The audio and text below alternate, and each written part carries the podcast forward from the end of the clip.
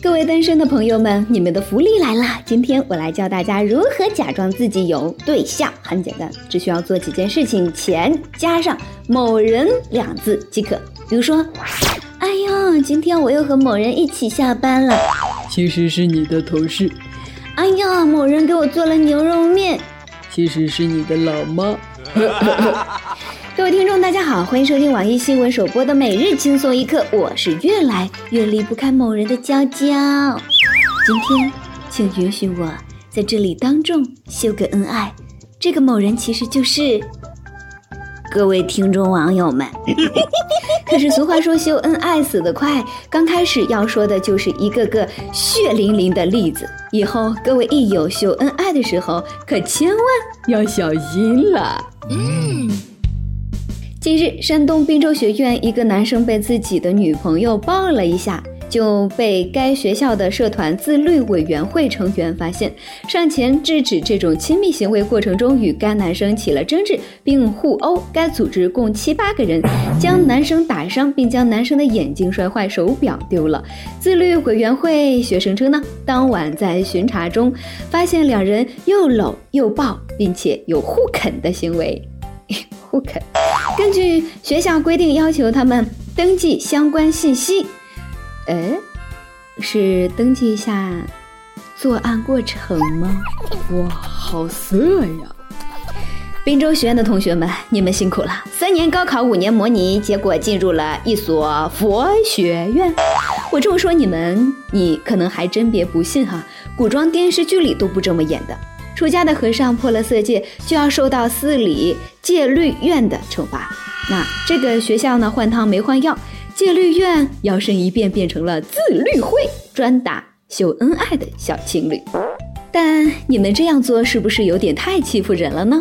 这不是摆明了双重标准吗？光抓异性恋，又是登记信息，又是通报批评的，敢抓一对同性恋，证明一下自己不？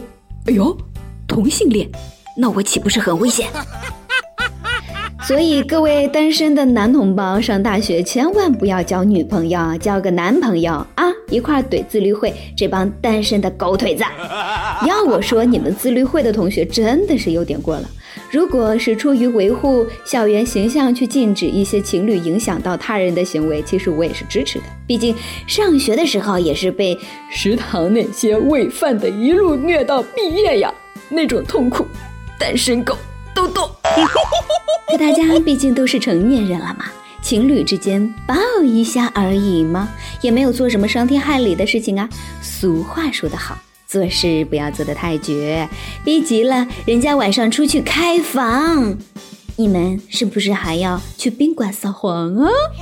有这个闲工夫啊，抓情侣还不如管管现在的某些人，是不是？说到这儿呢，我有一个疑问。你们不是叫自律会吗？自己律自己就得了呗，律别人干啥啊？该不会是嫉妒吧？果然，嫉妒心是最可怕的。近日，贵阳的范女士在自家服装店唱歌时，被身为同行的邻居冲进屋里殴打了一番，导致呢颅骨损伤。打人女子称，范女士唱歌实在是太难听了，别人唱歌要钱，她唱歌。要命啊！据悉，当天万女士卖出一件衣服后，高兴地唱起了《甜蜜蜜》。甜蜜蜜，你笑的甜蜜蜜。你这话说的，别人唱歌不好听你就打人家，你长得难看，我是不是也得给你来两下？这个借口我给你零分。同行是冤家的道理，我们都懂。肯定是唱歌的大姐比你的生意好很多，你嫉妒人家才大打出手的吧？可是采取武力的方式去解决，实在是太不明智了。现在的人呐，都怎么了？一言不合就开车，一言不合就动手，就不能文明一点吗？你说他唱歌要命，你就不能比他唱得更难听啊？我以前也是有一个邻居，唱歌非常难听。没有办法呢，我只好学了一首杀伤力比较强的歌，天天唱。结果，他最后搬走了。话说回来，爱做买卖的人都讲究和气生财，你这脾气也太暴躁了。因为人家唱歌难听就动手打人，要是碰着跟你砍价的顾客，你还不得炸了呀？这个你还真得给外国人的黑客们学习怎么做买卖了。据台湾媒体报道，有台湾网友中了比特币勒索的病毒后，跟黑客哭穷，黑客表示。哦，抱歉，我们似乎高估台湾收入了，然后把价格从零点三四五比特币降到了零点零二比特币，最后实在不忍心，还帮他免费解锁了呢。看见没有？好好学着点。俗话说，买卖不成仁义在，人家这才叫做买卖，不是吗？老铁，扎心了，零点零一比特币，帮我电脑解锁好不好哇？对不起，最少零点零二。你给这个价，本钱都回不来呢。哦，那我走了，我真的走了啊！别别别呀，零点零一就零点零一嘛，就当来你一个回头客啊！下次多带点朋友一起来哟。可怜我的台湾同胞，薪资低到被国际黑客同情了。唉，实在不行就拿我早上吃剩的那个茶叶蛋拿去抵债吧，千万别因为这点钱苦了自己。啊！可是这么好心的黑客，我怎么就碰不到一个呢？嗯，你别是碰到台湾本土诈骗团了吧，大哥？说起比特币勒索这件事情，黑客们肯定觉得中国人的收入很高，因为全球首发就有中国，而且还有中文版病毒，所以连带着台湾同胞也享受了这种 VIP 价格。没办法，就是不差钱啊！近日。混风发布了一项调查报告，指出中国的八零后、九零后年轻人住房拥有率高达百分之七十，遥遥领先其他国家。外媒指出，中国父母之所以愿意倾尽全家积蓄为后代买房，丈母娘刚需功不可没。中国父母普及意识到，能否让儿子拥有自己名下的住房，将成为婚姻竞争中的一个关键因素。俗话说：“女追男隔层纱，男追女隔车隔房隔他妈呀！”所以每日一问来了：你认为房子是婚姻的必备品吗？你能接受一辈子租房吗？说句现实点的话，现在你要是三十多岁还没有房的话，别说丈母娘了，女的都不愿意搭理你呀。也就是我这种温情的女主播愿意搭理你一下啊，晚上来看我直播呀。但这能怪丈母娘吗？不能啊，人家那都是过来人呐，啊，那都是为了自己的闺女好啊，是不是？她闺女过得好了，你们两口子不就也过得好了吗？不信，你看你身边早有丈母娘的，早买房了，现在都赚了，所以你还得感谢丈母娘啊，是不是这个道理呢？不得不说，现在的人真的是越来越不容易满足了，亲朋好友、同学、同事之间相互比着活，一个字累。还是想说一句话：人比人气死人，人还是要为自己而活，开心就好。嗯，相比之下，老外就比咱乐观多了。近日，澳洲一名网友在中国喝了一款神秘饮料后，情绪失控，惊呼：“澳大利亚逊爆了！以前给我喝的都是些什么鬼？再来一口饮料，哎呀妈呀！”就像塑料瓶里装了一个仙境似的啊，爽！你们能猜他喝的神秘饮料是什么吗？我就不告诉你们，是娃哈哈呀！这老外一个娃哈哈就能让他这样子了，有没有一点出息呢？我看他还是没有吃过辣条，没有喝过旺仔牛奶呀。据说在外国人口中有一个传说，一次性吃完十包中国的辣条，他。就能把你送上天堂，反正我是不敢试，没准真的能把我送上天堂呢。啥也不说了，我得给这位外国朋友整一瓶大力啊，让他尝尝鲜，让他也尝一下天天不喝大力就浑身难受的滋味呀。阿万上期问了你所在的地方吃一份盒饭多少钱呢？来报报菜价吧。嗯，网易浙江湖州手机网友他说盒饭。多久没吃了？但是公司附近有一家两荤一素八块，口味还很好。哇，作为一个常年在公司吃盒饭的人，我想告诉你的是，其实不是盒饭口味好，是你真的饿了。网易广东东莞手机网友他说：“鸡腿饭十块钱，哇，居然能吃得起十块钱的盒饭呢！你一定是领导吧？”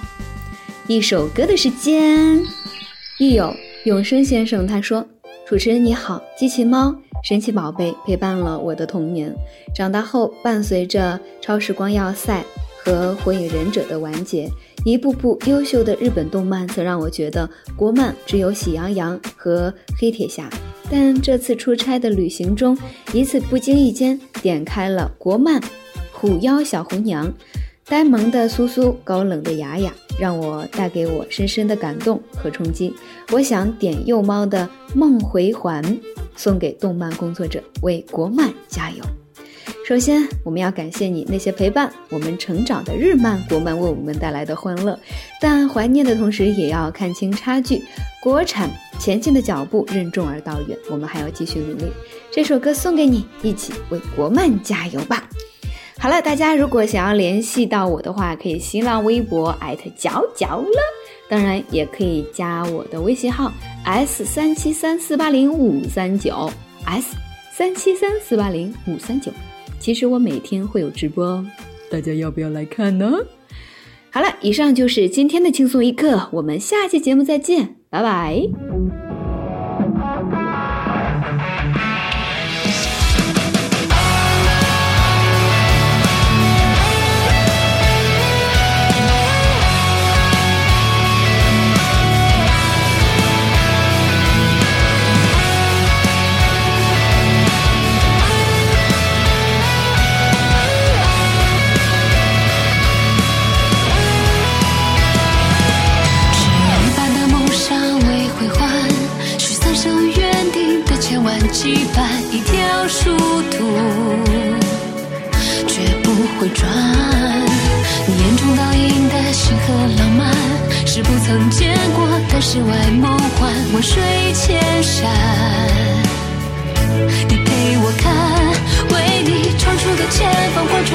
笑。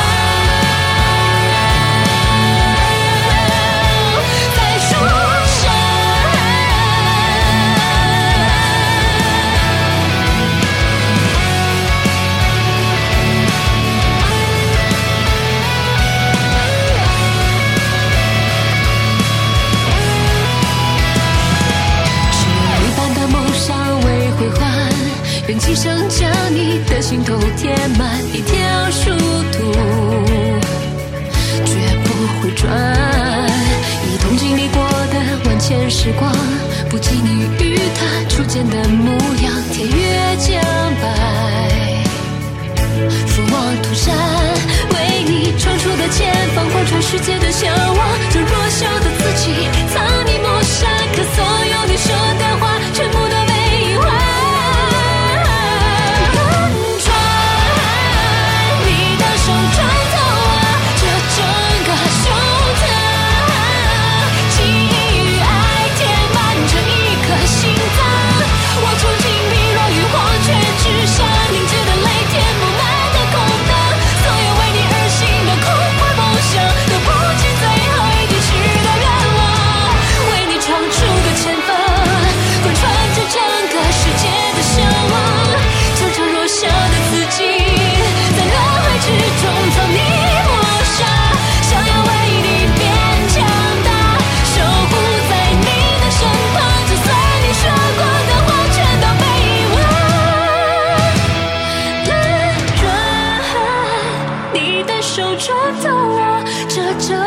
胸膛